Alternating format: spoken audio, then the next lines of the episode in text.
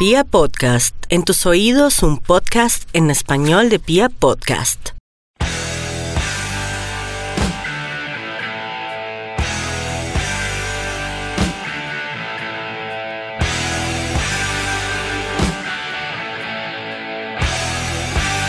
Hola, hola a toda la República Cardenal. Nosotros somos la Guardia del Birro Sur, la única banda de la ciudad, y esto es Radio Tribuna Roja, el podcast oficial de toda la hinchada independiente Santa Fe.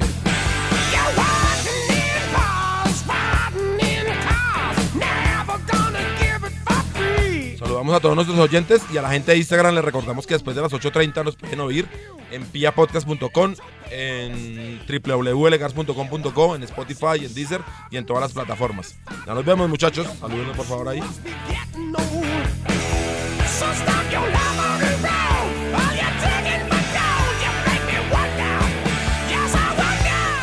Hoy tenemos un programa muy especial dedicado a todo lo que es la historia de Independiente Santa Fe. También vamos a hablar de lo que ha sido los cumpleaños, la celebración.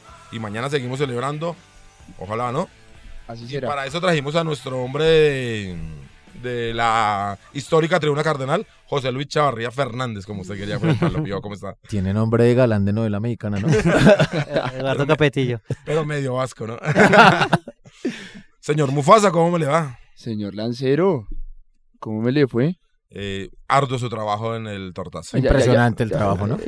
Ya explicamos, ¿no? ¿Y Perú, cómo estamos, hermano? Hola Lancero, hola muchachos, ¿cómo están? Bien, gracias. Otra vez los veo acá. Siempre mandándoles audios, hoy sí los puedo ver cara a cara. acompaña el señor, ¿no? Se Sí. dignó venir. Es, es que es muy importante, él no, no le alcanza el tiempo para llegar aquí. O sea que la audiencia femenina sube hoy. Claro, ¿sí? claro, subimos que tenemos a José Luis Fernández, claro. No tira para arriba. Bueno, Pío, sin más preámbulos, hablemos de lo que fue la celebración. El tortazo que nos, pues nos fue muy bien, ¿no? Aparte de tantos contratiempos que tuvimos, el tiempo no nos ayudó en un momento muy fuerte. Uno de los artistas iba llegando tarde, otro se estrelló.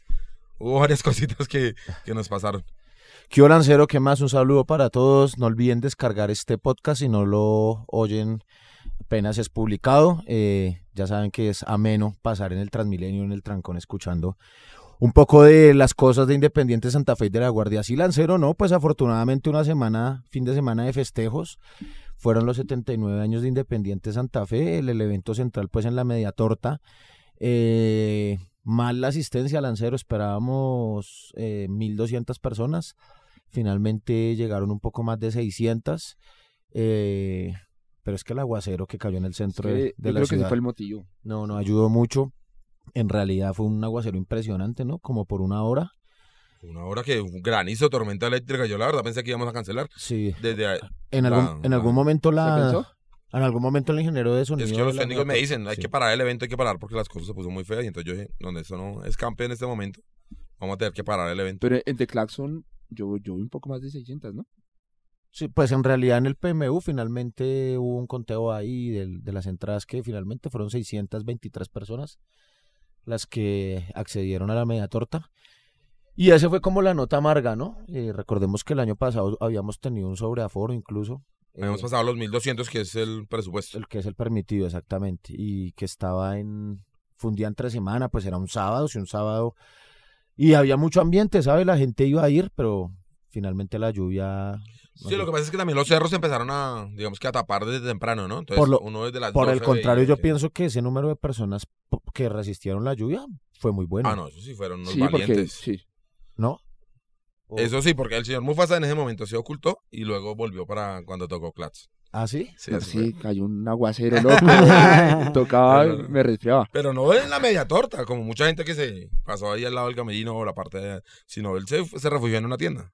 ah Eh, ok No, estaba, estaba esperando para entregarle a los de comunicación las boletas y ahí sí entré, en The Claxon, ¿no? Mm, ah, bueno. Bueno, por lo demás, el evento me pareció muy bien organizado, los tiempos se cumplieron, eh, las bandas muy bien, ¿no, Lancero? Me parece que la energía de Claxon al final, agradecerle a los muchachos de Claxon, impecable su presentación, hicieron un cover de los Cadillacs, tocaron sus propias canciones muy buenas, mucha energía, la gente armó un poco, hubo pólvora, hubo al- alegría. Eh, la gente de alto grado un poquito más fresita la presentación, pero bien, muy buenos músicos. Bien, muy bien, Martina. Muy bien, Divina, Martina, ¿no? Un saludo, Martina. Hermosa. Eh, la gente, los, cumbia, los cumbieritos, lo Eminencia Cumbiera, Eminencia Cumbiera. muy bien, ¿no? Muy bien, buen, el tecladista bien, la voz No, muy bien. buena banda, me pareció buena banda y me y nos contaron después en un, en un informe que vamos a ver si sale Villegas, que van a tener ya su propia, su propia música, sus propios temas propios, digamos. Estos fueron todos cover. Entonces, buenísimo. Buenísimo que haya una banda. A mí me parece que tanto que les gusta la cumbia a los muchachos de ahora, buenísimo que les salga una, cum- Res- un grupo de acá, de Resal- Bogotá. resaltar que allí en esa banda hay tres integrantes de la guardia, ¿no? De la banda El Enano, de Bosa, de Soacha. Eh, Señor, No, que no puedo ver a Eminencia Cumbiera. Es que... hombre, una Eminencia lástima. Villera, Eminencia Villera. Y, un- y una lástima, sí. Y muy bien el sonido cardenal también, impecable su presentación, los ensambles que están haciendo, vieron cómo Dijeron engancha- que fue el, el show central, o sea que, mejor dicho, que el señor Cardenal impecable su presentación, ¿no? ¿Y usted no, no, lo vio? Es que estaba esperando. O sea, para no podía unas- estar a las unas- 5 de la tarde en el evento. Siempre estuve, estaba colaborando con otras cosas de, del grupo de comunicaciones. Mm, ya. Lanza, yo que estaba pensando pedirle el favor a Mufasa que cargara una valla. Uy, no. Uy, no. Era, era im- imposible, ¿sí? Sí, no, no, le- no le daba. Viejo, y hablando de eso de las vallas, ¿por qué no le contamos un poquito a la gente todo lo que lleva a llevar a este concierto? Porque la gente salió con que ustedes no querían hacer la marcha, digo ustedes la dirigencia, que porque se, se estaban ganando una plata en, en el concierto. Pues todas las anteriores so- son falsas, ¿no? Voy a explicar un poco. Eh, realizar ese concierto, ese evento central en la Media Torta, pues tiene varias implicaciones. Pero primero explicar por qué se quiere. A nosotros nos parece que la Media Torta es un escenario histórico, eh, muy bonito, muy agradable, muy dado para las, para las presentaciones musicales que nosotros podemos ofrecer y no queremos perder ese espacio. Ya lo- la tuvimos en el, en el año pasado, también fue un éxito. Eh, y no queremos perder ese espacio, queremos institucionalizar el festejo ahí en la media torta, por eso este año hubo tanto esfuerzo. Pero tener la media torta implica muchas cosas, ¿no? Primero que todo hay que hacer una evaluación del riesgo del, evento, categorizar eso según el IDIGER. Entonces hay eventos de baja complejidad, de media complejidad y de alta complejidad. Eh, tener un tope de 1.200 personas hacia abajo implica que sea de media complejidad. Digamos, de, de ese número de personas para arriba se clasifica como de alta complejidad y eso tiene una diferencia en recursos, ¿no? Entonces no es la misma cantidad de brigadistas eh, contra incendios, no es la misma cantidad de personas de logística, no es la misma cantidad de, por ejemplo, em, equipos de, de médicos, de ambulancia. eh, tiene mucha diferencia uno con el otro y eso implica costo.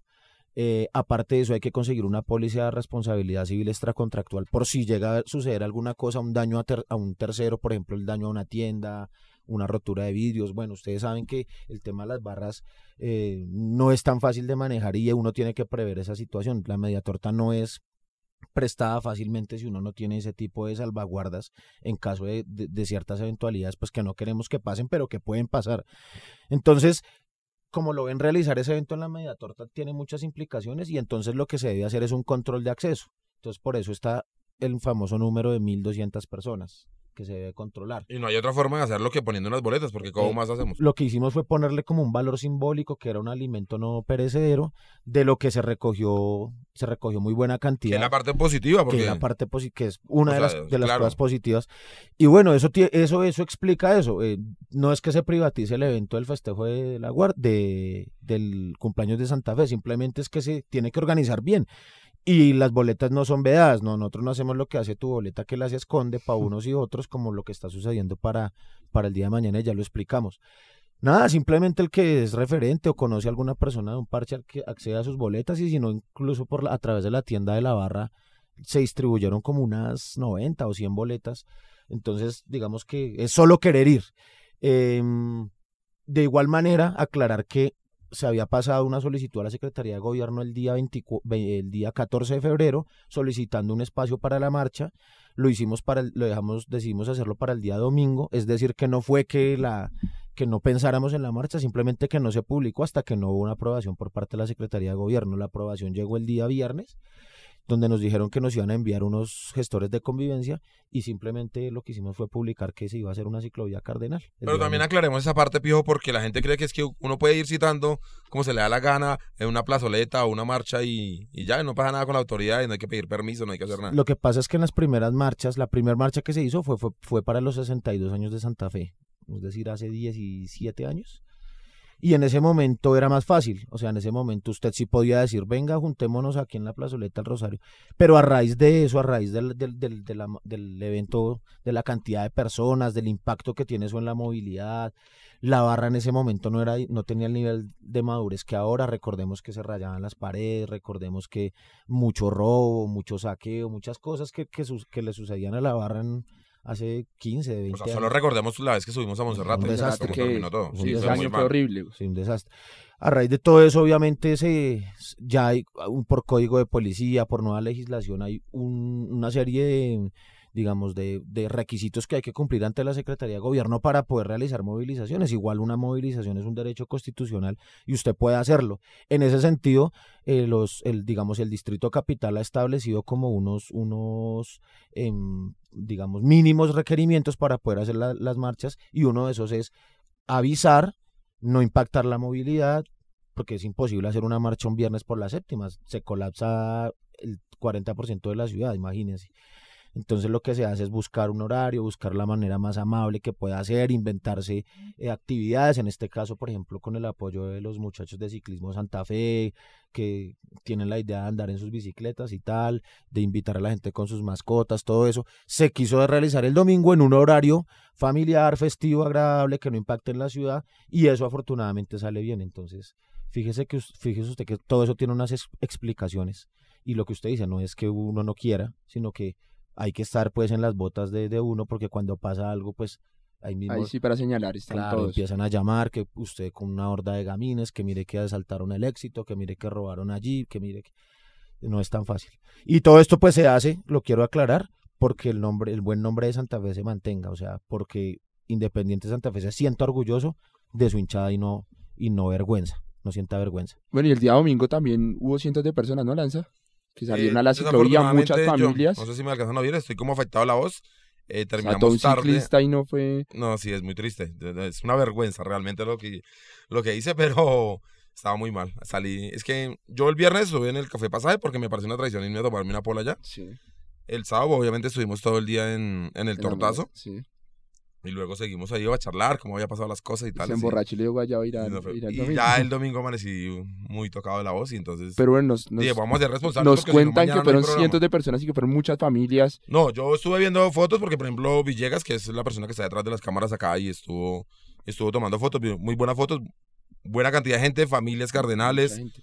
todo el mundo caminando en paz, celebrando, muy feliz y demostrando su santafereñismo, que es también uno, creo yo, objetivos de la marcha, ¿no, Pío? Sí, según el reporte que entregó Secretaría de Gobierno, pudieron ser casi 3.000 personas las que se movilizaron el, el domingo entre la plazoleta del Rosario el parque y el, par- la Plaza de los Hippies.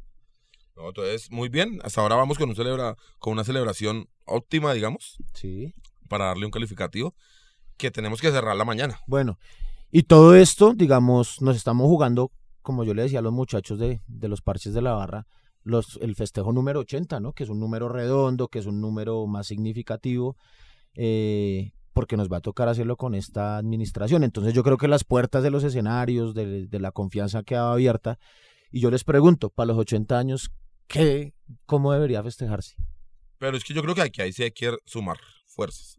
Por eso. Que la No, pero guardia o la sola hinchada no puede, digamos. Y ya con todas las actividades que, que se hicieron Ideas, con, ideas, con la marcha ideas. y eso, la gente se tiene que empezar a, a Per- sumar. Perú, No, el pero- historiador, ¿qué ¿Qué pensaría? le gustaría para los 80 años? Pues yo creo que desde, también... su, desde su óptica de, de- de la historia. No, pues yo creo que también debería haber una política como de gobierno, o sea, como de la ciudad, que eh, es como los 80 años de una institución que tanto le ha dado como a Bogotá.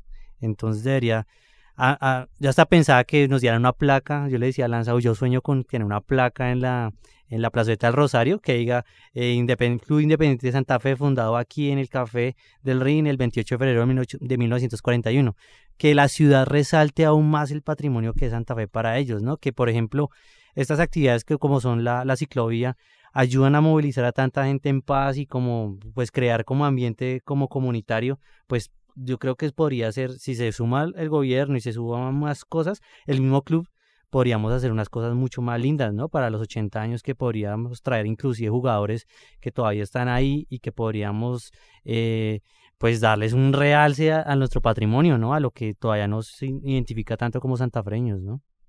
A mí, a mí me gustaría nuevamente la media torta, es que yo estoy muy contento con el evento en la media torta. Eh, pero esa sí a tope, ¿no? Hasta banderas. O sea, dice usted eh, clasificarlo alto Sí, riesgo, no, y cuatro, traer unas- tres mil- cuatro mil personas. Los 5000, los 5000 que caben ahí. Eh, me gustaría. mm, Me gustaría una movilización, pero ¿sabes hacia dónde? Hacia, hacia la sede de Santa Fe.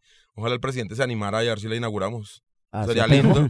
No sería lindo una linda caravana por toda, Desde- por toda la 80 Desde, yendo a, a inaugurar nuestra-. Es que 80 años y no tenemos la sede y ya la tenemos ahí a un paso. Es el momento, ¿no? Me parece a mí. Y una Y un ¿no? asado pa- Eso, uy, personas. para un buen asado ahí, sería buenísimo. Y me gustaría que Santa Fe intentara un, un- un partido internacional el próximo año. No, este sí. año es el que juega la Copa América, ¿cierto? Bueno, el próximo año podríamos en junio, que por ejemplo un equipo como el Arsenal va a Miami, va a eso. Yo creo que es posible bajarlo y, y jugar un partidito, armar una buena fiesta en las tribunas y tenerlo ahí, ¿no? Total, el Mufasa que hice. No, pues yo creo que me uno a lo de la media torta con un artista, pues, no sé, un manuchado me imagino yo, aunque sé que eso es de costos y como veo la gente chillando por todo, no sé si, si se pueda concretar. Y también hacer actividades como para todos los gustos, ¿no? Un partido sin interbarras, eh, de, de los muchachos, de los niños, a los que les gusta el ciclismo, una carrera de ciclismo, ¿por qué no? Bien la Liga de Quito que hace una carrera de, de atletismo, pues también hacer como para todos los gustos y que finalice eh, con, con el concierto, ¿no? Que sea todo febrero y que se organice, no sé, una feria de libro de fútbol. Uy, una semana santa Fereña Cosas así. Pues esa, esa siempre ha si- ha sido la idea, ¿no? Pero no, Lanza, recojo sus palabras, mm, excelentes ideas. Eh, pero para eso pues tiene que haber un apoyo institucional, un apoyo de ciudad, un apoyo que se junten todas las, las fuerzas vivas de, de- de quienes pudieran lograrlo, porque definitivamente para la Guardia es muy duro, o sea, No, serio, no, eso es obviamente. es muy duro lo que usted claro. dice, por ejemplo, recibir las críticas de que, pues, o sea, montar ese evento así sea con bandas que, por ejemplo, tienen ti- eh, cartel, a mí me parece que The Claxon es una banda para la movida del ska bogotano muy reconocida eh, y, y ellos nos cobran, o sea, ellos no van a cantar por amor al, a, Santa Fe, de hecho ellos no son santafereños, pagar una logística, pagar el transporte de los muchachos de la, de la brigada contra incendios, eh, bueno, por ejemplo, un- una infidencia para este para este evento tuvimos que preparar 300 refrigerios para darle el refrigerio a la policía. Fueron 70 efectivos de policía, más las entidades nos exigieron 300 refrigerios. Eso vale plata. Y a la guardia nadie se le arrima a decirle, hey muchachos, eh, tomen para que realicen el evento. A nosotros nos toca autogestionarnos. Y pues uno no da estas explicaciones por, por darlas, sino porque para, para visibilizar lo que pasa detrás de un evento, evento de esa categoría. Bueno, Piojo, pero para ahora felicitar a la dirigencia de la Guardia, a la gente que asistió a la media torta, a la gente que asistió a, a la ciclovía, a la marcha y esperar que asistan mañana, si, si- si es posible, porque todo el mundo me llama y usted dónde compró la boleta y yo pienso que quedaban boletas y ahora resulta que no quedan, pero bueno, eso hablamos ahorita. ¿Le Una parece si vamos con un poquitico de, de música así? Don, don José Luis. Bueno, eh, coloquemos una canción como... ¿La comer los 100 goles? La Sí. comida de los 100 goles podría Don ser. Gabriel Romero, me parece. El Rumba Romero. Cinco minutos de la etapa inicial. Al ataque Santa Fe. La recibe Cañón y esta entrega de profundidad para hacer dispara sobre la marca. ¡Gol!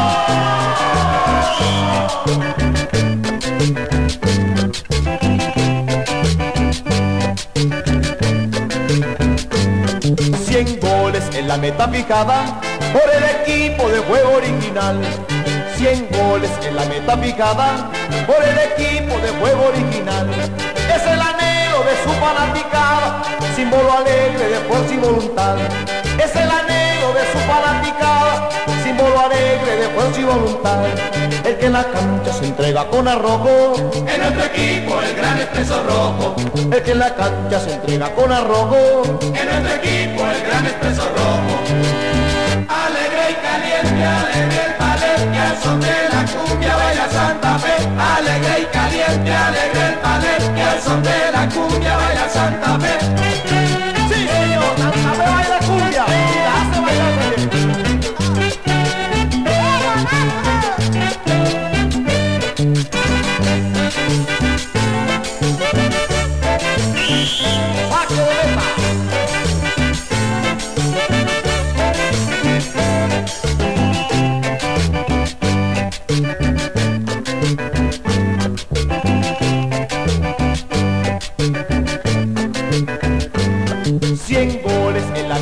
Por el equipo de juego original. 100 goles en la meta picada por el equipo de juego original. Es el anhelo de su fanaticada, símbolo alegre de fuerza y voluntad. Es el anhelo de su fanaticada, símbolo alegre de fuerza y voluntad. El que en la cancha se entrega con arrojo, en nuestro equipo el gran expreso rojo. El que en la cancha se entrega con arrojo, en nuestro equipo el gran expreso rojo. Alegre y caliente, alegre el ballet, que son de la cumbia baila Santa Fe. Alegre y caliente, alegre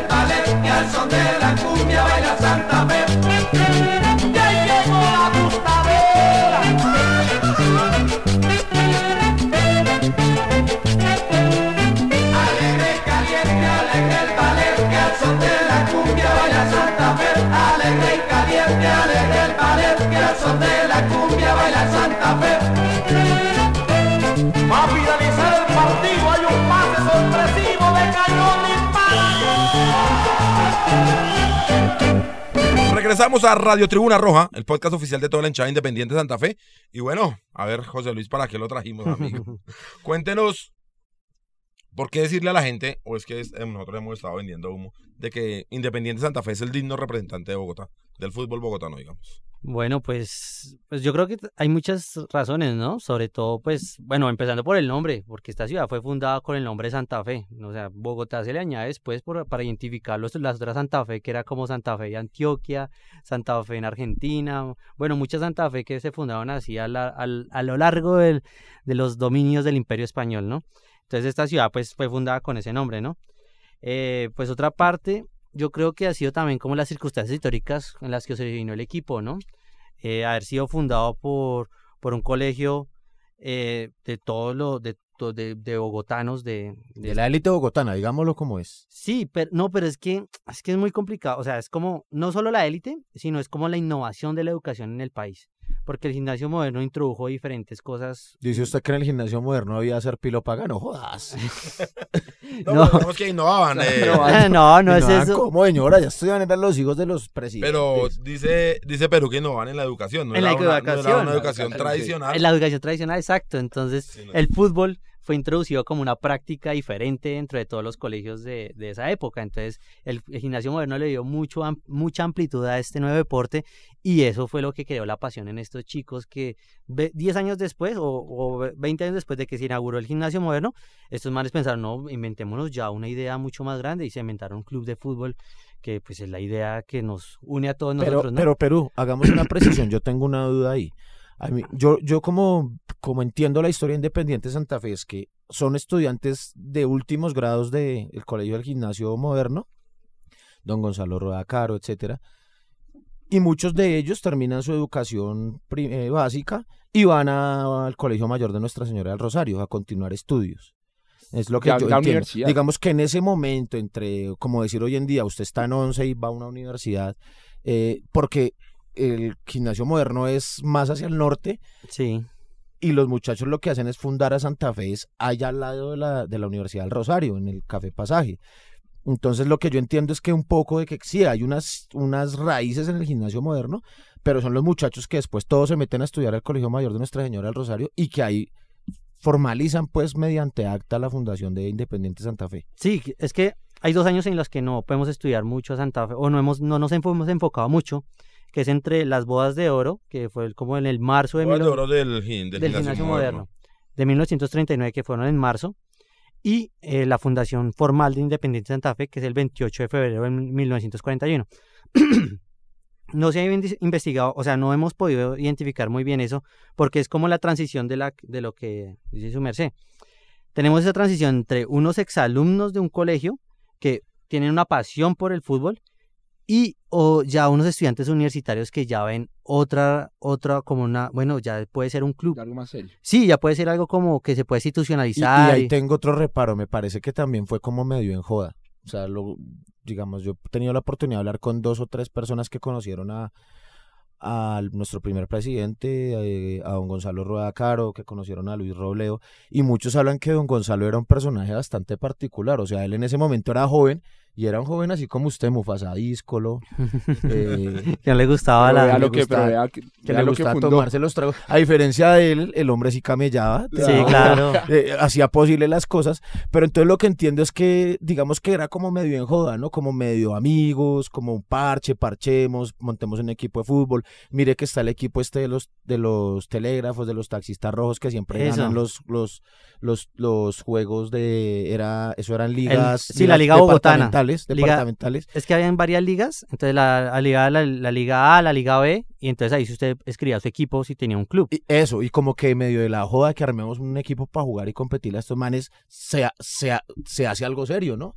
Se hace algo... Claro, y lo importante es que ellos como que comienzan a, a tener estos espacios como los cafés. O sea, Santa Fe nace en un café, que si se pone a ver en muchos equipos en, en Europa, nacen de los cafés, nacen de las conversaciones donde estamos hablando de fútbol. Venga, ¿y por qué no nos reunimos y le metemos esta parte seria al club y lo institucionalizamos sin ánimo de lucro? Y ahí ya comienza a tomar como mucha forma el, el nombre del equipo y el club. Y yo creo que Santa Fe también da un empuje, su rivalidad, o sea, sus rivalidades con otros clubes en Bogotá, con Telégrafos, con el Atlético La Salle, con Millonarios que comienza también a jugar ahí, un primer Millonarios que hasta cuando se le viene a apoderar del nombre Alfonso Senior. Entonces hay una, hay unas rivalidades que van creando a Santa Fe y lo van emergiendo como ese club tradicional de la capital que le da oportunidad como a los valores bogotanos. En el 42 yo recuerdo hay un hay un Se recuerda como si lo hubiera visto. No recuerdo. De- No, déjalo, recuerdo- recuerdo que en mi tesis en mi tesis de maestría vi un periódico vi un periódico del tiempo donde Porque el que vio todo fue Lanza. Sí, Lanza fue el que estuvo ahí escribiendo la nota, dando las notas. En el periódico del Tiempo había una nota donde se, donde se resaltaba eso de Santa Fe, que era el auténtico club bogotano que le daba, que le daba cabida a esta a la cantera y que no estaba trayendo jugadores de afuera y que quería reivindicar los verdaderos valores del fútbol capitalino. Entonces yo dije, uy, Santa Fe es del 43, ya la prensa le está dando unas connotaciones bastante interesantes que hasta el día de hoy se conservan, como todos los jugadores bogotanos que hemos sacado, como el mayor futbolista bogotano de la historia es de nosotros, como que todo eso se enmarca en todas esas dinámicas históricas que Santa Fe Pero- fue tomando. Pero hay un asunto que también no entiendo, no entiendo mucho. Bueno, Santa Fe no tiene la suerte, digamos, consolida un buen equipo. En el amateurismo no sé si ganamos títulos, de pronto estas ligas departamentales. eh, es más romántico el tema, ¿no? El Santa Fe tratando de vencer a equipos consolidados y que ya se sabía Sí, que... sí, Pero sí. es que digamos que si hacen un club, pero juegan ellos mismos. Ellos nunca intentaron como. O sea, no al comienzo, ¿no? ¿O sí? ¿O estoy Sí, ellos, Sí, ellos no, ellos, De hecho, la foto famoso que hay con, jugando contra el Contra el equipo Telégrafos es... sí. Y de, que, que tiene que ver con el nacimiento del uniforme es que, uy, eh, dice don Gonzalo Rueda, uy, nos invitan a jugar al Estadio Alfonso López de la Universidad Nacional con este equipo que, que tenía postín, que tenía cartel en, en ese entonces. Claro, lo, lo que pasa es que Santa Fe también va tomando, o sea, va, va su competitividad le dando páginas en los diarios. Entonces, eh, Santa Fe comienza a sonar mucho en, en ese tiempo, la gente compraba mucho los periódicos y miraba mucho las ediciones deportivas. Entonces Santa Fe comienza, no, que Santa, el Santa Fe venció al Atenas. Y Santa Fe, el, por ejemplo, el segundo presidente de Santa Fe, que es el papá de Juan Manuel Santos, que es eh, Eduardo Santos Montejo, creo que se llama. Enrique, creo que se llama. Enrique Santos. Enrique Santos, él también le da un impulso a Santa Fe muy duro desde el, desde el, desde el tiempo. Tiempo. Y él va a traer un técnico que es Jack Greenwell, que eso nunca se ha Dice usted que nos maduraron a punta de periódico. Sí, más o menos. porque traemos al técnico que hizo grande al Barcelona. O sea, Eso, ahí va, ese punto era el que quería tocar. Aparecen unos primeros argentinos, Exacto. se van para Argentina y dicen, bueno, somos un equipo bogotano tal, pero necesitamos reforzarnos para ganar. Sí, exacto. Entonces comenzó Santa Fe a traer unos jugadores, unos técnicos que, que para la época en la que estaba el equipo, pues no, pues no, pues no correspondía con un club recién fundado, ¿no? Entonces Santa Fe comienza a tener esas, a escalar mucho dentro de la competitividad bogotana y comienza a ser el gran rival con, con el otro equipo de Bogotá que también va a ser Millonarios. Y eso va a crear una rivalidad en la prensa muy fuerte, en los diarios del siglo, el diario El Espectador y el diario El Tiempo. Van a comenzar a resaltar diferentes valores y a Millonarios le dicen que es el equipo que siempre que tiene plata, que es el que se quiere aprovechar de los empresarios del deporte, y a Santa Fe que es el equipo que resalta los valores amateurs, que es el equipo verdaderamente bogotano. Y ahí se van a configurar las dos identidades que van a, pues hasta el día de hoy nos van a enmarcar. Porque si uno se pone a analizar, eh, pues nuestro Real de Paz es como la otra Bogotá, la Bogotá un poco más eh, como, como que no, no va con lo tradicional, ¿no? Como que es más abierto como a- al dinero y como a lo que, a los otros valores que no lo representan como a, a lo tradicional de la ciudad, ¿no? No digo que sea malo porque igual pues mm, es- Sí, porque de hecho Bogotá es una ciudad eh, que, ac- que acogió mucho mucha persona que está desplazada por la violencia. sí, Eh, Bo- Bogotá, digamos, tiene una, una explosión demográfica en la época de la violencia, etcétera. Y, y, y de hecho, por ejemplo, los fundadores de Millonarios eran personas que no eran de Bogotá, eran venidos de provincia. eh, y digamos, e- esa fue su, como su, su, su, su semilla. Y los hinchas que uno ve de Millonarios son personas que han, han sido sembrado Sí, familia, que han venido de otros y sobre lados. todo a explotar, explotar ese negocio del deporte, como el dinero en el deporte, nomás el, el nombre Millonarios es referencia como a esa crítica al que le hizo el diario El Tiempo a, a que no el deporte no solamente es negocio, sino el deporte también puede hacer vínculos eh, comunitarios. Y eso fue lo que yo creo que los fundadores de Santa Fe in- intentaron y hasta el día de hoy intentaron siempre que el equipo lo tuviera, como ese valor de amigos. ¿No se acuerdan cuando veíamos la... Bueno, pero sí es cierto, Perú, que, que, que Independiente Santa Fe sí es un, una joya consentida de la aristocracia bogotana, ¿o no? Pero también se abre a lo popular, ¿no? Porque yo creo que, por ejemplo, cuando emerge un tipo como Alfonso Cañón, se abre este, este club se abre como a, no, no solo de la élite, sino se abre a una perspectiva más policlasista. Tiene que ver eso con el primer título, ¿no? El, el equipo del presidente, el equipo del obrero, que es que se hace popular, pues porque obvio gana, Sí. gana un campeonato. Claro, es que también aquí se van a fundir muchas cosas porque también las, las clases populares van a ver en Santa Fe esa, ese lo que, lo que veíamos con, con, con los Arturo Rueda hace ocho días, como ese Ulises, ese, ese hombre que está luchando siempre contra la adversidad. Y Santa Fe también tiene como esa, desde los hinchas nosotros siempre lo vemos así, como un equipo que siempre está luchando, si no es sufrido, no es de Santa Fe, siempre tenemos como ese, ese, ese mod. Y me parece que eso viene desde esa época en que nosotros tenemos que conseguir las cosas más, más duras como para, para que sean de nosotras, no, para que sea de nosotros, no, no es regalado, como de pronto a veces se le dice a otros equipos que se los dan. Pero para volver un poquito con don Gonzalo Rueda, es cierto que era un poco bohemio, si se, si se quiere, pero también era un soñador, digamos, ¿no? Él, no, solo, él no solo fundó Independiente Santa Fe, él intentó, nua- digamos, nuevas industrias. No, eh, de- don, nuevas don. Gonzalo tiene que ver con la fundación de la I-Mayor, ¿no? Sí, fue el primer secretario de Ley Mayor, fue vicecónsul en Suiza, fue el fundador del HCJK con el esposo de Gloria Valencia Castaño, que fuera su mejor amigo, que él murió, no, murió hace poquitos años. Eh, también era, también fundó el Club Los Arrayanes. Entonces él era un hombre muy comprometido con cómo el deporte podía crear más espacios para socializar a la gente. Él no solamente estaba enfocado solamente a que el fútbol era, sino que toda la cultura nos podría permear a todos. Nada que ver con el pirata senior que contrabandeaba whisky y pirateaba jugadores. Sí, pues no, yo soy- no soy nadie para hablar mal de señor, pero sí, era un personaje que tiene muchos mantos oscuros dentro de su, dentro de su labor como, como, Como dirigente. no, y como, como, Como persona. Como persona. como persona. y que sí, te intentó hacer del fútbol un negocio y que de, de hecho él es el, el de los que apoyó la, el Dorado. El Dorado trajo cosas buenas y cosas malas, pero también que muchos eh, dirigentes se enriquecieron con eso y, y él fue uno de ellos. Mm, eh, pero luego tam- también Santa Fe tiene eso que tenemos, creo yo, no sé si es.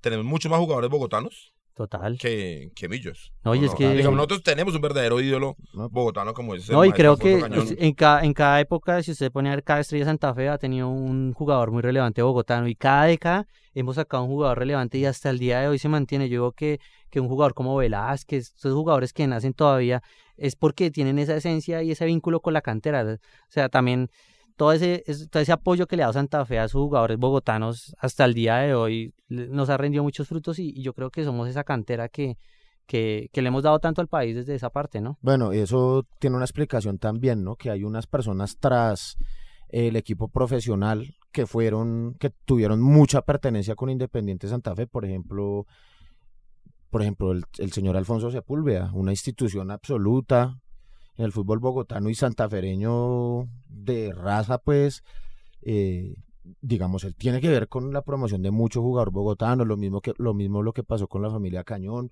digamos, lo que sucedió con Alfonso Cañón, que es como el sueño, eh, es- eso es para una película, ¿no? O sea, Sí, alguien no, no, no ha pensado en, en, en esa historia maravillosa de que Alfonso Cañón, un niño que hacía los mandados en una bicicleta y que se queda a ver los entrenos, resulta siendo el máximo ídolo casi de la institución. Sí, además que llega a un barrio popular y un barrio popular como el San Per Mendoza, que lo que él dice es que a, a- cierta hora pasaba el bus que los llevaba a todos para el estadio por la 30. Entonces se montaba hasta el niño de la perra en ese bus y todos para el, estadio a ver a Santa Fe. Entonces que ellos desde chiquitos les creaba una, una imaginación impresionante ver el, el estadio lleno o ver a sus papás cantando, ver esa fiesta que era la fiesta cardenal en, el estadio, que, que de hecho es, es como la, la foto que hoy es la de, la de tribuna, la de la histórica tribuna cardenal, que es a las fueras del estadio en el 49, todo el mundo esperando para ver el clásico.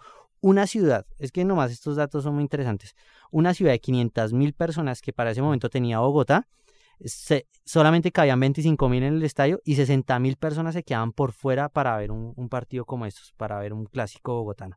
Entonces esto habla que en ese momento la ciudad estaba hirviendo por fútbol. Esto, esto lo, yo creo que si Bogotá tuviera mejores espacios y brindara mejor fiesta a la gente, o sea, todos los, cada ocho días ese estadio estaría a reventar si hubiera un poco más como de, de, de, comunidad, de que, de que el distrito pudiera convocar mejor a la gente a un espacio como el Campín. Quería hacer, decirle este tema de los nombres de esos grandes ídolos santafereños que de pronto no son muy recon- recordados por la historia ni por lo que pasa hoy en día, pero que le han aportado no solamente títulos, sino lo que le digo, mucha base en las, en las divisiones menores, mucho a- que han sembrado esa estirpe, esa raza nuestra.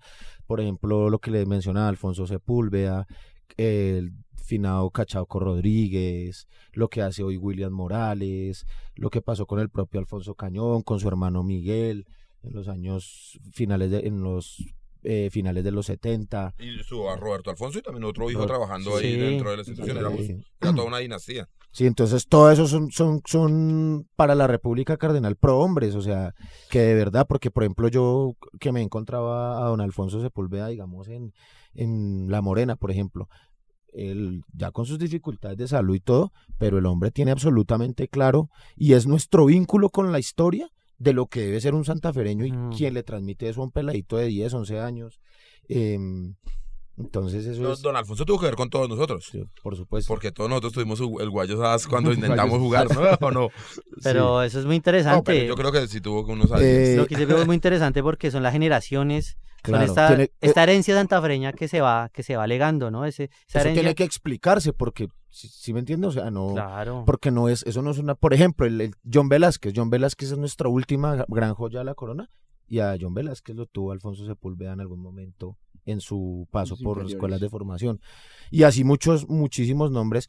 Y vean ahora cómo se va a reforzar, se va re- renovando también esa, esa, esa serie de prohombres. Entonces ahora tenemos, bueno, a, Joa- a, em, William Morales, un poco más reciente tenemos al Rolo Flores, ahora tenemos también a, a este man, a eh, quien acompaña a, a este Reyes en la selección Colombia, Ah, Gregory Méndez. a Gregory Gregory Méndez, y así, y ahí creo que vamos... por ejemplo, el mismo Arturo Boyacá El tuvo que propio ver Artu- mucho claro, la- el propio- Pero, pero miren que jugadores. también esos jugadores hicieron época, en una época en Santa Fe siempre le tocó muy duro, ¿no? O sea, Santa Fe también, que cuando crea adversidad, yo creo, una vez se lo escuché a Omar.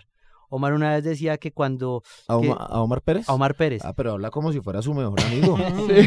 Sin ningún- pues yo ya, Ya estábamos tomando café. un día voy a reconstruir la historia de historia. Omar. Pero Omar lo decía que lo que, lo, su- lo, que lo, lo unió a Santa Fe fue la adversidad, como hace, como hace 10 años que no les tenían cómo pagar los salarios y él como que se llenó como de la, como que llenó con el grupo, venga, armemos esto y vamos a salir adelante así, así no toque con las uñas sacar esto adelante. Y yo creo que la adversidad que a veces tiene el equipo como que llama la atención de sacar las cosas adelante. Una vez, No, y yo también creo que dentro del club faltaba alguien para esas épocas que le que les dijera a los muchachos que era verdad Santa Fe y el amor que le deberían tener porque nacieron ahí. Tengo una- Wilson tengo Gutiérrez, una anécdota así con- Boyacá. con Sí. Omar Pérez en, en, un, en la Fortaleza, entrenó Santa Fe una vez en la Fortaleza. Y nosotros estuvimos allá, eso fue el año 2009, recién llegaba él. Y, y Omar me preguntó, me, dije, me dice, es muy jodido para ustedes ver la historia de Santa Fe solo en fotos de blanco y negro, ¿no? Y una frase que jamás se me olvidará fue que me dijo, yo quisiera encargarme de que la historia de Santa Fe tenga fotos a color. Y a fe que lo, lo logró porque era cierto, yo nunca había visto una foto a color de un Santa Fe ganador. Y No. tenía en esa pierna derecha un pincel y me metió color. y nos metió alegría a todos, ¿no? Sí, tremendo, ¿no? Esas historias que uno dice que Omar, como encajó también, Bueno, ¿no? hablemos un poquito de la historia de Santa Fe en términos de la iconografía, de los símbolos, del escudo, el color, del león, del... ¿Qué, qué podemos decir de eso, Perú? Bueno, pues el, el escudo, pues yo hasta ahora no he visto ni una foto del, del nuevo escudo. O sea, del escudo ¿Cómo que así? tenemos. No me asusté. No, del escudo actual, o porque teníamos el anterior, el que, pues, el que tiene la guardia. Yo no he visto una foto de- del anterior escudo antes del 49. Entonces yo una vez compartía con Lanza una, una hipótesis. Yo decía, pero en el 49 también el Arsenal sacó un nuevo escudo.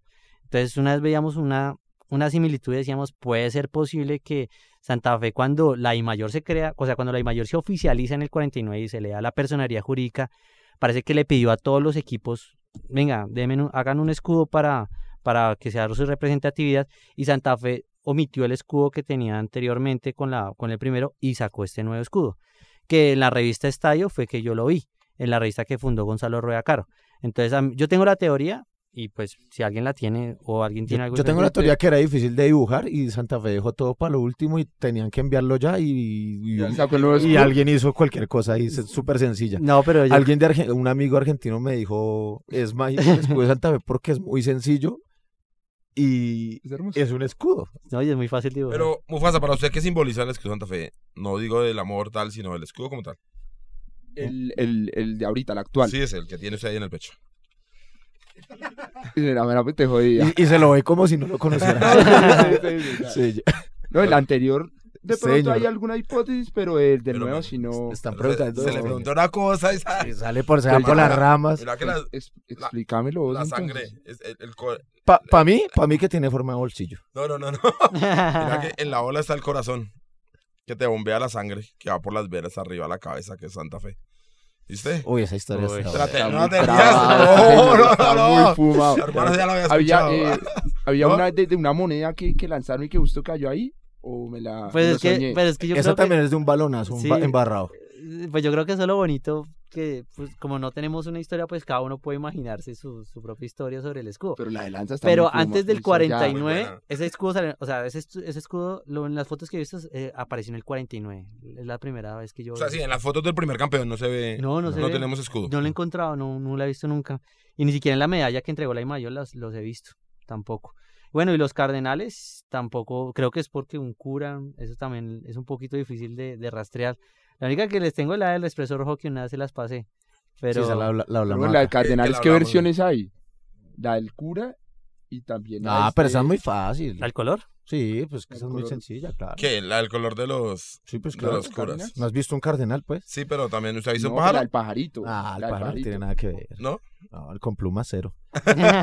Bueno, sí, puede ser. Y bueno, y el, y el león sí es muy fácil, ¿no? El león sí, el Sí, esa sí es 75. una historia muy documentada, ¿no? Sí, Hijo claro. de Conchita, del zoológico Matecaña de Pereira, tal, que lo trajo Daniel Samper. Y creo que si Daniel Samper escucha, ese, esa piel debería donarla a, a- a algo, al museo o al, o al Museo Nacional debería estar esa piel porque eso, eso debería estar expuesto a Quiero todo el decirles que yo vi a Monaguillo con vida Yo en también. el zoológico Santa Cruz. Lo vi. No, pues de lanza sí. No, la- Lanza lo amamantó. Lo... Yo también. Lo sacó con el guajiro. ¿Sabes que un día lo llevaron al estadio ya grande? No, pero ese no era. Un partido era. con el Medellín. Sí, claro, No, ese ese no era. ¿Sí? Sí, claro, si es 90 y algo. Que le dieron la vuelta, tenía la vuelta olímpica y le dieron la vuelta olímpica. Sí. Pero ya la- jaula, ya jaula. En una Pero la jaula. historia chistosa es que a Monaguillo lo tenían era en la casa del- de Teusaquillo, se le comía. Ah, sí, que se le hizo casi atacó a un desórdenes. niño, ¿no? Dicen que la- los, veci- Desórdenes. los, veci- no, los vecinos eran todos gallinas y no se aguantaban más al olor a orines de león y interpusieron una acción para que... No Sí, por más así. santafeño que usted sea una mía de un león, entonces muy brava, hermano. Ah, pero no, hay que estar loco para meter un león en una casa, ¿no? Pero yo creo que también se podría, pues, hacer otra vez una rondita con otro león, ¿no? Pues, no sé. Deberíamos adoptar a Júpiter. A Júpiter. A. ¿no? No, una propuesta desde aquí, desde Radio Tribuna Radio Roja, a ver cómo hacemos para salvar a Júpiter. Sería No, por cada león hay que buscar una forma de salvarlo siempre. Bueno, y el del expreso. Ah, es el de la revista, que es como posiblemente fue por el nombre de la revista Los Fundadores. Bueno, y últimamente se habla mucho de la resiliencia al fútbol colombiano. Eh, a usted le gusta el término, ¿no? Sí, sí, me parece que eso resume muy bien lo que... Lo Pues que sí, es es que Santa Fe, uy, la verdad es que estábamos con Lanza investigando cuando Santa Fe estuvo a solamente dos puntos del descenso en el 94. Nos decíamos, Lo tengo, que- lo tengo, claro. Que es que nosotros, o sea, Santa Fe se ha salvado de unas que, o sea, ahora cualquier crisis la ensalzan como si fuera la gran crisis. Ah, pero, pero ya que hablamos de las malas, porque también es parte de la historia, en los 50 entonces tuvimos una época muy fuerte que para fortuna nuestra no había descenso en los momentos. Sí, en el 54 o 56, donde jugó nuestro, el papá del negro. Eh, fue una época muy difícil para Santa Fe, casi desaparecemos. Eso fue. Sí, y uy, ahí es cuando vuelve Gonzalo Ruacaro y toma atrás el equipo y trae al filósofo Tucker. Y ahí es cuando en el 58, Ídolo don Gonzalo, ¿no? claro. Para mí hay tres personas muy importantes de la historia de Santa Fe. Gonzalo Ruacaro, porque es el que nos deja la institución, nos deja Y la salva. y la salva, el club. Ahí está, ahí está el club. Eh, Alfonso Cañón, porque nos hace grandes. Alfonso Cañón es nuestro, nuestro Ulises. Él viene y, y cambia todo. Y Omar Pérez que nos vuelve internacionales. Omar Pérez de, rompió la barrera de todo y nos llevó hasta Pero, Japón. pero no es un poco ahí injusto, por ejemplo, con don Ernesto Gamboa, sí, que era de- una persona que, digamos, Como No, Luis Robledo. no, obviamente. laborante. No, obviamente sí, obviamente sí, yo podría estar ahí. Pero yo también no es porque eh, pecando por- vuelve. Sí, pecando, pecando porque obviamente Gamboa, Eusebio de Mendoza, Luis eh, Robledo. Luis Roble, no, y jugadores, el eh, Carlos Rodríguez, o sea, tantos jugadores olvidados, pero, pero digo que estas tres faros han sido como los tres Hernando faros. Mono Tobar. El Hernando Mono Tobar, o sea, no, es que, Jaime Silva, Copetina Ponte. es que nuestra historia es muy grande, o sea, yo digo que las historias de Santa Fe, si, si no los analizamos, la, la avenida de los yugoslavos, la avenida de todos estos ingleses, o sea, Santa Fe, eso fue un equipo que le robó un, un, un- un jugador al Manchester United, eso no lo ha hecho ningún club en, Latinoamérica, o sea, la historia de Santa Fe debe representar mucho más cosas de las que todavía hemos investigado y las que tenemos todavía pendientes, ¿no? Pero y eso hablo- me parece que es una buena pregunta. Como el santo trial de, de la historia cardenal, ¿usted pondría esos tres hombres? Sí, sí, para Don mí. Gonzalo Rueda, Alfonso Cañón y Omar Pérez. Sí, para mí son los tres pilares. Pues o- obviamente sí. Lo que ¿Usted se- podría resumir la Mufasa en tres personas? Pues yo creo que me una a lo mismo. Bueno, digámoslo, Gonzalo Rueda Caro, también estamos hablando ahorita antes del programa y es porque él en tres oportunidades dirija, diri- o sea, es el presidente de Santa Fe y pues ahí, como dice, lo salvó y lo, lo volvió a lanzar eh, como, como lo que siempre hemos sido gigantes. Omar Pérez, pues por, porque nos ha dado todo y creo que ha sido el, mi máximo ídolo. Y Alfonso Cañón, pues por lo que cuentan que, que también bogotano y, y pues de los mejores jugadores de Santa Fe. ¿Y para usted, Piojo? O- Pues a mí lo que se me hace es que meter a don Gonzalo Rueda en, el, en la bolsa de los dos máximos jugadores de la institución, pues habla de la de lo que él trasciende, ¿no? Él trasciende todo, desde jugadores, directivos, técnicos. Pero a mí lo que me parece es que debería haber como un trial ahí por categoría, o sea, por dirigente, Sí. por jugadores y por técnicos. ¿Y por hinchas? Ah, por hinchas no. ¿Cómo que no? Yo sí tendría, Pero bueno, no sé, Diego. si tuviera, ¿cómo no hacerle, no sé, por lo menos una pared pintarla con Ah, la no, cara de Hernandito? Hernandito. Ah, no, sí, Para total. darle No, no, uno. no, no, no. Del tigre pinzón, no sé. ¿De Eh, verdad son los 80 del tigre pinzón? eh, sí, Sí, de, por ahí está. de la abuela. claro. Sí, claro, no, total. Eh, Y pero y de técnicos, de técnicos, por ejemplo, Julio Tucker, Tucker, tiene que estar.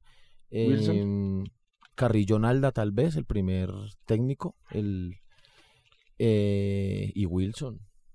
Wilson Gutiérrez tiene que estar allí. Costas. Y Gustavo, Costas, Gustavo que es el más ganador de la historia. Ahí está. ahí Popo, Vladimir Popovich. No, pero ese no, él dirigió al Cali también. Sí, también fue Y campeón. Amillos. Ya, Pero fue, es, bueno, esas anécdotas diferentes. Pero no, no, obviamente sí, lo que dice Pedro es verdad. O sea, también uno puede colocarlo por, por categorías, ¿no? Es más, eh, eh, yo también, por ejemplo, en, en jugadores, lo que les decía de Carlos Rodríguez, el Palmero Morales, o sea, cada, cada década tenía un jugador que ha sido como el que ha jalonado también. A veces se ha echado el equipo cuando estaba. El Cachaco Rodríguez, lo que nos dio en una época cuando no había nadie que hiciera las cosas en Santa Fe, el man estaba ahí. Bueno, para- igual eso es lo bonito de nuestra historia y da muestras de la grandeza de Santa Fe, ¿no? Aquí nos ponemos a debatir esto y ahora seguramente por las redes sociales o en otros espacios se discutirá esto mismo y podrán estar de acuerdo o no de acuerdo, pero eso va a habla- va a hablar de la grandeza de nuestra hinchada, ¿no? Entonces, ah, pero ¿para qué vamos a meter a este si teníamos a este Mm. otro? Eso habla mucho de la Lo que sí es cierto es que... Por ejemplo, al Medellín le queda muy fácil hacer pero lo que sí es cierto que quería, digamos que rescatar... O a es los que- Es que todos han pasado por un a todos los que nombramos han pasado por un inconveniente muy fuerte. Pues don Gonzalo le tocó volver porque el club se iba a ir. Al maestro Alfonso le tocó ser mensajero, vivir todo en Santa Fe. Y a Omar le tocó un casi que un año cobrando la mitad del sueldo porque no había plata y levantaron el club de la nada cuando Nos dejaron como casi como un pari en la sociedad. Fíjese, también. Lanza, que todos los títulos, los nueve títulos de Liga de Santa Fe, Santa Fe jamás fue favorito. Nunca, fue, nunca ha sido el favorito para ganarlos. Y, y- y los ganó con autoridad. O sea, a, a excepción del 71, que fue un partido en can- cancha neutral, me parece que en Cali, después de que igualamos en Medellín y acá en el Campín, los títulos de Santa Fe fueron No sé, tal vez el del 66, que es el- como el equipo que man- el año que más nos reforzamos. y, y- y Sí, el 58 también cuando se desarma el Medellín y llegan, pero pues sí, Santa Fe nunca ha sido como el gran favorito, no, o sea, como el equipo que ha tenido más plata, como no, ya tiene toda la figura, no, este que campeonato es de Santa Fe, no, Santa Fe siempre ha tenido como esa, esa vaina de que le cuesta, y no, y al Sí. final es lo rico también que Es la esencia en el Pero bueno, José. Luis, usted charla muy rico. Eh, nos queda pendiente el uniforme, por ejemplo, que es un debate grandísimo que nos queda. ya y algunas amplio. otras cosas de la historia, pero será en otra oportunidad porque el tiempo es- pasa volando y necesitamos pasar a lo importante, que la historia es de... Pero la historia hay que estarla revalidando cada partido. Y ahora viene un partido muy importante para todos nosotros. Que sí o Entonces, sí hay que ganar. a ver, señor Mufaso, le vamos a dar una última oportunidad con una canción. Si con esta no la pegas, nunca más le vuelva a dar la oportunidad. Eh, somos los piratas de los auténticos de Cali.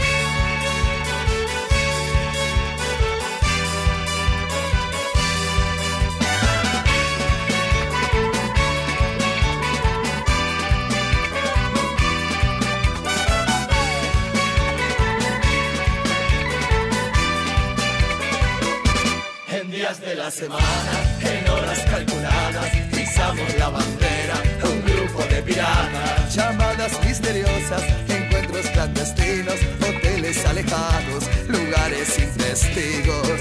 Nos sacamos el anillo carcelero y vivimos una noche de soltero.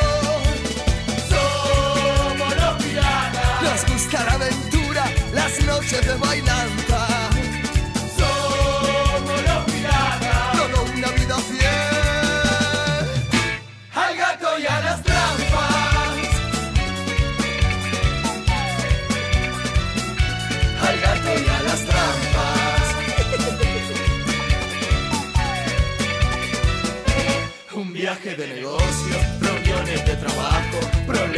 Con el auto, rebusques del pirata. Patines y levantes, programas todo el día, una agenda secreta con una doble vida. No tenemos vacaciones ni feriados, el gremio del pirata es muy sacrificado. Somos los piratas, amigos de la noche, los gatos y las trampas.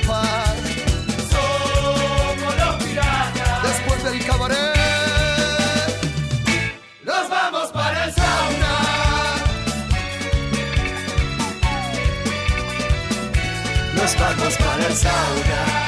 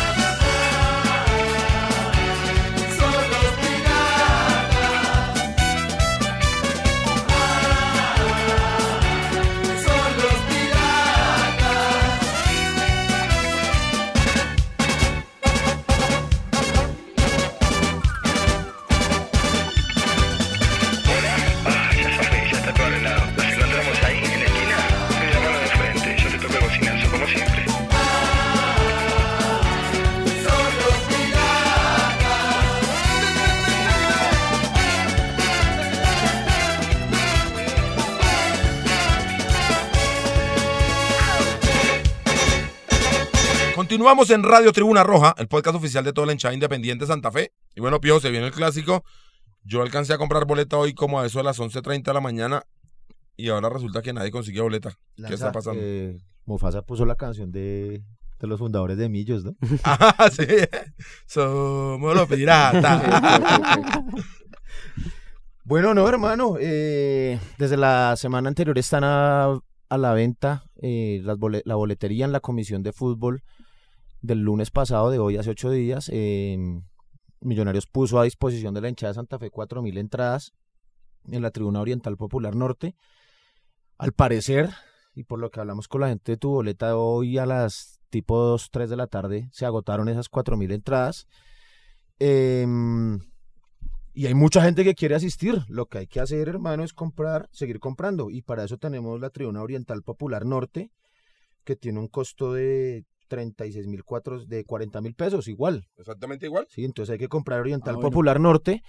Eh, hay que seguir comprando boletas, muchachos. Vamos por más boletas. Y eh, mañana con la gente de logística mm, cuadramos eso ahí para Sí. que estemos todos juntos alentando al León. Bueno, Diego, y la gente que quiere ir, eh, ¿a dónde, dónde nos vemos? ¿Dónde la cita? Bueno, vamos a estar en la, en la Plaza de Lourdes desde las 5 de la tarde. A eso de las 6, 6 y cuarto iniciaremos el desplazamiento por todos ya conocido, em, que es pues por la, ahí por la 63 y tal, y lo que, lo que todos ya sabemos Lo para, para llegar. en los clásicos anteriores. Intentaremos llegar sobre las 6 y 40, 6 y media y al, al filtro de seguridad. Por favor, sin corrida, sin empujarse, como lo hemos hecho en los dos últimos clásicos, de una manera ordenada, lleguen con su boleta en la mano y ahí va a haber estar, estar el dispositivo policial para hacer la requisa y el, y el ingreso. Y con la gente de la guardia salimos y nos devolvemos nuevamente para Lourdes. Nos devolvemos, Si por nos supuesto. devolvemos, esa siempre ha sido la Eh, eso es lo que tenemos. Vamos todos le tengo, a le tengo la, la, en la posible marcha. formación, ¿no? Sí, no, y me tienen unos datos, ¿no? Que salieron en el periódico El Tiempo. Sí, listo. Entonces, la formación. mandemos la formación, formación. Entonces va Castellanos, Arboleda, Torijano, Jason Palacios y Iron Mosquera. Ahí firme, ¿no? Sí, Sí, ahí cambios. Ha funcionado. Andrés Pérez, Giraldo y Kelvin Osorio. Eh, Zambuesa, Herrera y adelante Diego Valdés. Como terminamos el partido contra el América. Muy bien eso. Entonces, no. Digamos que equipo ganador no se toca. El profe está de acuerdo ahí. Velázquez sigue resentido. Y a. Johandre le dio como una gripita. Es lo que ¿Ah, yo sí? entiendo y que por eso me dejaron, le prefirieron cuidarlo. Un saludo a John Velázquez, eh, oyente del programa, eh, del podcast. Eh, hermano, a recuperarse. Sí, Vamos a lo necesitamos urgentemente. Y la gente del tiempo hizo ahí un, un buen trabajo con unos daticos. Entonces, Mufasa va a resaltar tres daticos porque el tiempo ya no nos da. Eh, bueno, que en torneos cortos Santa Fe ha, ha vencido más a Millonarios en 26 ocasiones. Digamos, de las décadas donde Santa Fe fue, pues pasó por encima de Millonarios fue en los 40, eh, también en los 90 y también desde a principios de siglo también Santa Fe. Sí, digamos que donde nos cogen la ventaja es en el 50, que tuvimos una época muy fuerte, Y ellos tienen su- complicada, y ellos época. tienen su dorado y Claro. todo. No, En y la los época, 80s que viene- Sí, la época del Y narcotráfico. en los 80 donde tienen su dorado blanco, digamos. Bueno, de los, de, los, de, los, de los jugadores que más jugó el clásico fue Alfonso Cañón. 45 tengo del tiempo, pero creo que lo corrigieron y Sí, fue- hay una fueron cuenta de datos 46. en, en Twitter que dice que es 46. Eh, bueno, de los, de los jugadores actuales que más ha jugado el clásico es Luisma, con 21, 21 partidos, ¿no? Y pues el primer clásico fue en el 19 de septiembre del 48, donde Santa Fe le ganó 5-3 a Millonarios. Hay un datico de esos que veo que usted no lo resaltó, me pareció muy interesante. Hicieron una encuesta por allá en el 60 y algo, dentro del Campín. Y la hinchada de Millos dio 26 algo y ¿Mitad, Santa? Fe 25. O sea, sí estamos ahí. Antes de que llegara, digamos, toda la gente de, de las provincias, en Bogotá teníamos, estábamos parejos en hinchadas. Sí, pues es que realmente es con la época de los 60s y los 70s que, que se desbalancea esto. Eh, también en los clásicos. Y que Santa Fe, pues en los 80 le va a caer como, como toda esa época tan mala de la televisión. Santa Fe en la televisión nadie de, lo va a de querer. los Bueno, 80 te acordás de también hay-? ¿Alguna anécdota? Sí, varias. Contate Eh, una. Eh, señor, Bueno, antes de eso, para finalizar las asistencias, el promedio de, de asistencia de ellos es de 31.269 y el de nosotros es de 31.142. O sea, estamos muy ¿eso es en la- qué, perdón? En Asistencia. asistencia. Pero asistencia- como, lo- como local. Pero, Sí, en ¿de general. ¿toda la historia? de toda la ¿En historia. los Pues lo que yo 72 entiendo, yo lo que yo entiendo de, de, de la, de la estadística, sí. Eh, ahora sí, una anécdota que le voy a contar. ¿Usted se acuerda de un jugador, el loco de la Libra? Claro, un jugador que argentino. llegó el 6 de Racing, llegó a Santa Fe. El loco, es que en los 80 no solo nos robaron los dos últimos partidos del 87-88, nos robaban durante el torneo también. Una de esas nos roban y, y los jugadores de Santa Fe se van a rodear al árbitro, todos detrás del arco, el, el árbitro corre, el loco se queda parado y el árbitro asustado da la vuelta y cuando lo espera el loco a la ribera lo recibe con un piñazo que lo sentó increíblemente. Fue muy buena. Pero lo mejor de esto es que el loco está luego en Mar de Fondo en un programa Argentino. argentino. Con Y entonces Fantino. La cuenta.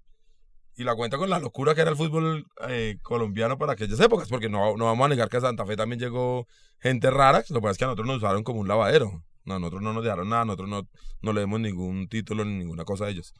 Y el loco cuenta que apenas le dieron una fecha de sanción. Es Muy buena.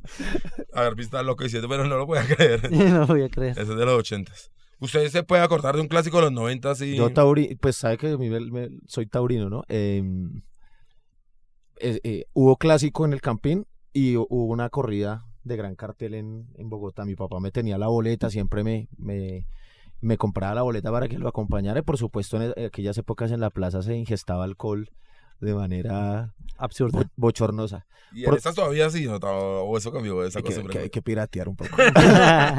Bueno, yo me voy para el Campín, efectivamente, a- al partido. Mi papá se va al, a la corrida de toros. Pues no había celular, no había nada, pero me cuenta después, un poco alicorado, cuando nos encontramos en casa, que, eh, bueno, en el primer gol, ellos pendientes de la radio de lo que pasaba, porque ahí estaba con un grupo de seis o siete santafereños y como con tres o cuatro amigos de millonarios.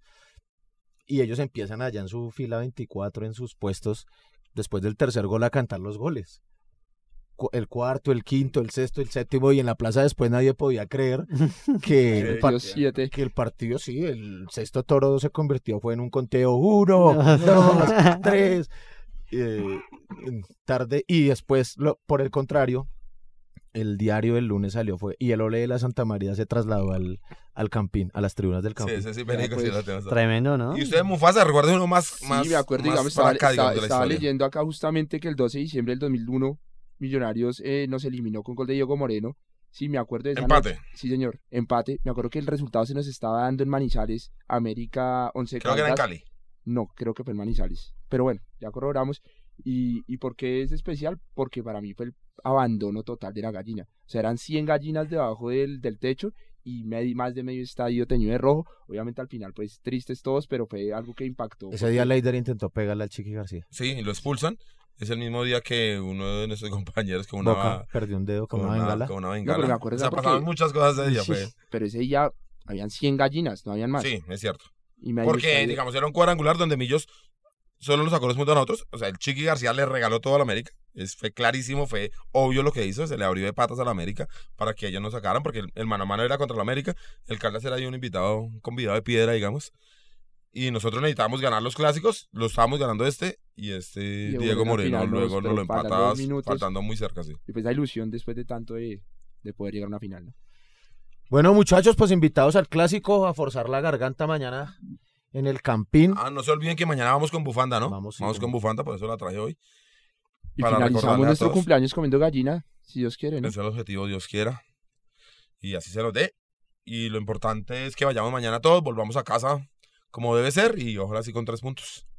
Esto fue Radio Tribuna Roja. Detrás de cámara estuvo Santiago Villegas. En los micrófonos David Ricardo Ariza, Diego Alexander González. Diego Alexander González. Casi no lo puede decir. Nos acompañó José Luis Chavarría Fernández. Y quien les habló, Julio César Torres. Hacemos Radio Tribuna Roja.